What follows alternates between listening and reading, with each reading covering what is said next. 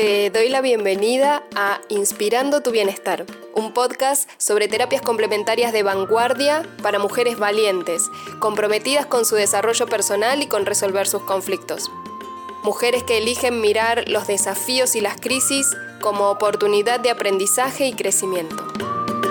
Soy Laura Francesco, médica especializada en terapias complementarias y holísticas y acompaño hace más de 12 años a miles de personas que logran mejorar su salud, sus vínculos y su vida de manera integral.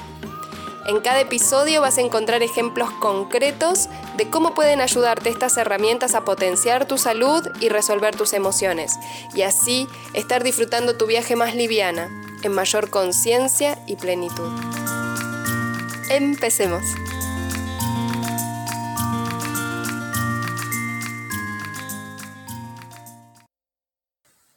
Hola, ¿cómo estás?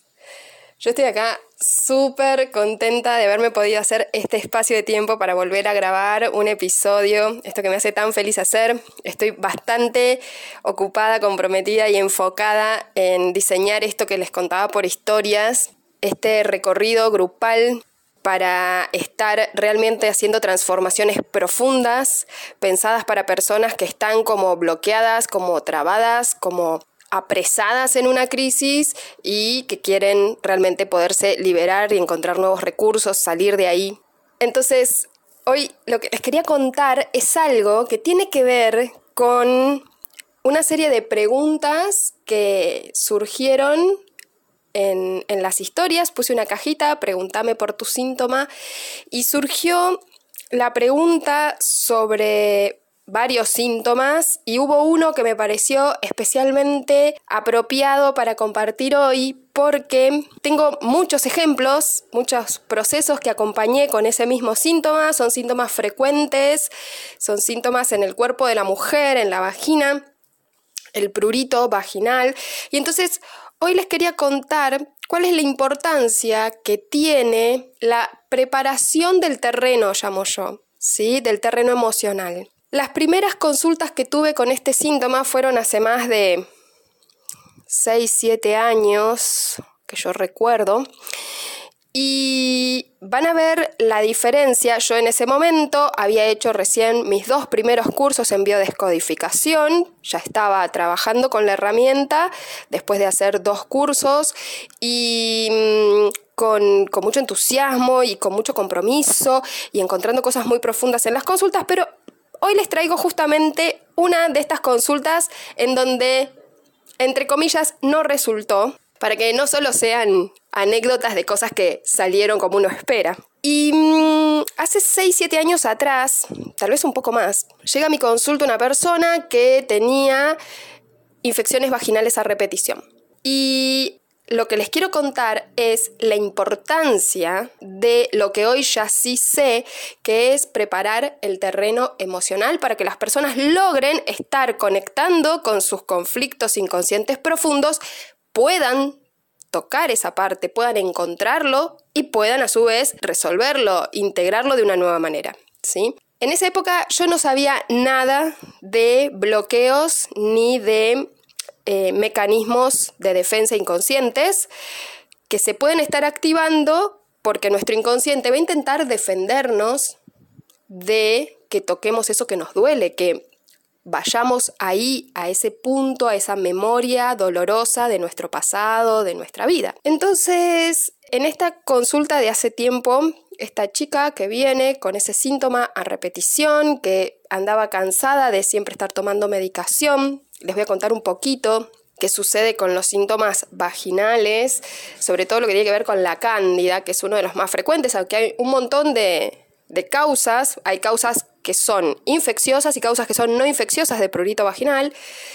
Eh, dentro de las infecciosas, una de las más frecuentes es la cándida, porque la cándida nos habita, es parte de nuestra flora habitual y está controlada por la presencia de toda la otra flora, de del resto de los microorganismos que viven en nuestra vagina, como en nuestra piel, como en nuestras mucosas, se regulan unos a otros porque se tienen que repartir digamos, el espacio y el alimento. Entonces los recursos son repartidos, las cantidades que hay son cantidades que nuestro sistema inmune puede manejar fácilmente, hay poca cantidad de una sola especie y entonces se mantiene un equilibrio en el que se impide que especies que no nos habitan nos puedan enfermar aunque entren al cuerpo, porque ya no hay lugar disponible, está todo ocupado por la flora con la que sabemos convivir.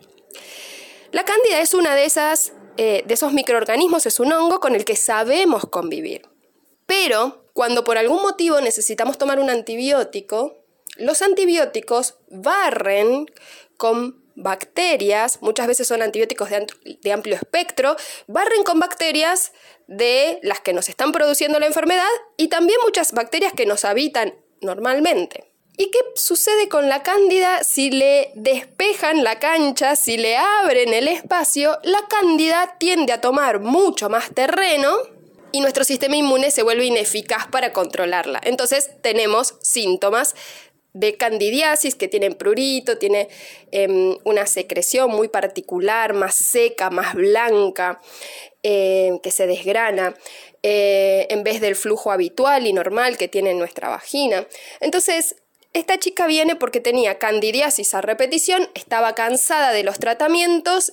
Em, yo le presento la, la hipótesis de trabajo el evento a estar encontrando que puede estar resolviendo su candidiasis, ya que en el cuerpo, hacemos un paréntesis, para la biodescodificación, ahora después de la explicación médica, les cuento que para la biodescodificación, las infecciones y las inflamaciones es lo que va a ocurrir después de que cesó el estrés que las produce. Entonces serían como la reparación del cuerpo frente a un estímulo que ha sido emocional, pero el cuerpo no lo sabe. El cuerpo va a reparar de la manera en la que sabe reparar, echando a mano a la inflamación y a los microorganismos que lo habitan y que lo ayudan en esta reparación. ¿sí? Entonces, le, hago esta pregunta, le, le consulto qué puede haber vivido antes, qué estrés puede haber cesado antes de la aparición de los síntomas, en donde ella haya sentido que estaba separada del disfrute, del placer, o que le era insuficiente el placer, o que se sentía que no era la elegida. A nivel inconsciente, ¿qué puede haber vivido ella de ese modo? Y me dicen, no, nada. Entonces le empiezo a hacer otras preguntas que son menos genéricas, ¿sí? Y acá ya entra mucho lo individual, lo personal. Le empiezo a hacer preguntas menos genéricas y no resonaba con ninguna. Entonces encontramos algunos eventos que podían llegar a tener relación, los encontró mentalmente y quizás tiene relación con esto, me decía, trabajamos sobre esos eventos que ella encontró y se fue. Cuestión es que seguía con el síntoma y que no, había cambiado nada para ella a nivel físico. Bueno, em, dejó de venir a mi consulta, vino una o dos veces y dejó de venir. Tiempo después me la encuentro en otro lado. Teníamos finalmente una conocida y un conocido en común y me la encuentro. Ah, ¿cómo estás? Y me dice, ah, no, sí, bien.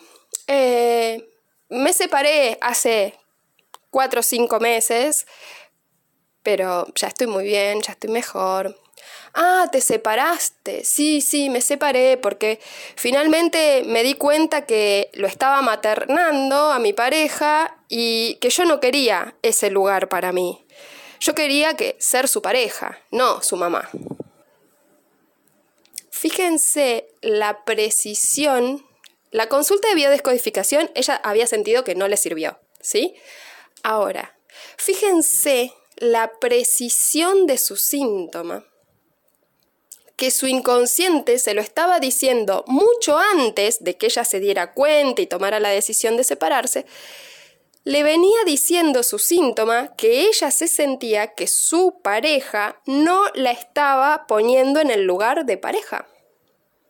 Su cuerpo, puntualmente, en su cuerpo, sus genitales, le estaban hablando de que su sentir interno era ese que ella después encuentra, descubre y a partir de eso toma una decisión. Bueno, ¿qué tiene que ver esto con el terreno? esto tiene que ver con que yo en ese momento que todavía no sabía esto de cómo gestionar mecanismos inconscientes de defensa que pueden estar bloqueando la consulta y el acceso a situaciones profundas que dan origen a los síntomas, hizo que yo no me pudiera percatar de que esta persona estaba en una gran negación. La negación es uno de los bloqueos principales. Estaba en una gran negación y también en otro de los conflictos que llamamos bloqueantes, que es el conflicto del control. Ella necesitaba tener el control de la consulta, de lo que se decía, de lo que encontraba, de lo que no encontraba, repasando, con lo que sé hoy, esa misma consulta, muchos de sus enunciados, de sus palabras, del modo en el que se expresaba, a mí ya me estaba diciendo que ella no iba a encontrar nada. No, no hay nada. No, no encuentro nada. No, no sé nada. No, no, no. Entonces, quiero contarles el contraste que hay ahora que me es posible en los primeros minutos de la consulta estar identificando qué bloqueos puede tener la persona, que a veces para este tema no trae ninguno o, para, o puede traer un montón, y entonces se trabajan siempre primero.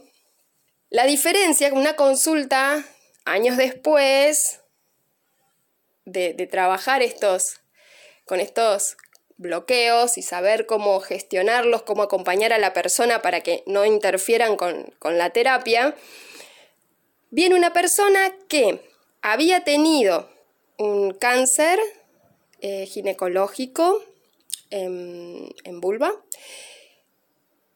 y después de un año, año y medio de su cirugía y de todo su tratamiento, donde el síntoma que la había llevado a consultar y con la que habían arribado al diagnóstico de cáncer era el prurito vaginal, después de un año de la cirugía, el prurito volvió. Entonces estaba tremendamente asustada de que su cuerpo estuviera volviendo a fabricar células malignas o neoplásicas. Con esta persona trabajamos primeramente varios bloqueantes previos que tenía. Pudimos desbloquear también su bloqueo de tener todo bajo control y de, manejar todo a su alrededor, gestionar todo mentalmente. Pudimos trabajar su bloqueo del miedo. Tenía un gran miedo a lo que se pudiera encontrar cuando profundizáramos en el conflicto que su cuerpo le estaba mostrando con los síntomas. Y también pudimos encontrar que había lo que se llama un beneficio secundario. Hay algo que el síntoma resuelve para mí con lo que yo no necesito decir nada, tengo este problema de salud. Y entonces esta persona hacía tiempo que no tenía muchas ganas de tener relaciones y el síntoma le estaba sirviendo para no generar tensión por rehusarse a mantener relaciones con su pareja. Entonces, una vez que pudimos trabajar todo eso primero, una vez que eso le hicimos lugar, lo profundizamos, lo pudimos integrar de una nueva manera para que ella no se sintiera ni en peligro, ni tuviera nada que le bloqueara llegar al conflicto profundo, pudimos llegar al evento desencadenante y trabajarlo profundamente en dos consultas, me acuerdo que fueron en dos consultas porque en una sola no llegamos a desagotar todo lo que había en ese evento, en donde em, ella se siente separada, o sea, con lo que resonaba era sentirse separada del placer sexual y era un evento de agresión. Entonces, pudimos trabajarlo, evacuarlo y no quiero decir mágicamente porque quiero eh, despegar esos términos de lo que tiene que ver con la coherencia biológica de nuestro cuerpo expresando síntomas y dejándolos de expresar cuando resolvemos los conflictos, pero parecía cuestión de magia porque muy pocos días después ya no tenía el síntoma del prurito. Entonces, me gustaría que me cuenten si les resuena algo de lo que cuento, de lo que digo, de lo que comparto, si les gustó este capítulo, pueden señalar la campanita que hay acá en la aplicación de Spotify. Entonces cada vez que subo un capítulo nuevo le va a estar llegando la notificación de Inspirando tu Bienestar tiene capítulo nuevo. También pueden dejar estrellitas ahí marcando si les gustó el contenido que comparto como calificando lo que les parece el contenido del podcast. Y me pueden mandar mensajes directos por Instagram, ahí me encuentran como doctora Laura, guion bajo, biodeco y meditación, me mandan un mensaje, me cuentan qué cosas se les vuelven más claras, qué cosas se les pueden em, haber surgido la duda y me comentan eso también. Y también esto, muchas veces me escriben personas que han probado tener consultas de biodescodificación en otros lugares o con personas con otro recorrido de formación y me dicen, yo ya probé biodescodificación, a mí no me funcionó. Cuando en realidad puede ser que lo que estaban activos eran muchos bloqueantes que impedían el acceso a conflictos profundos para poderlos elaborar.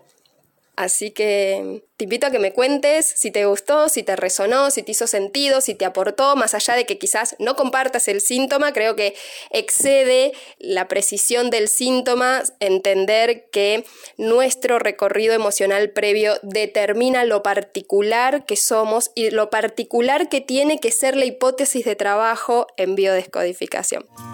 Espero que te haya gustado este episodio y nos encontramos en el próximo.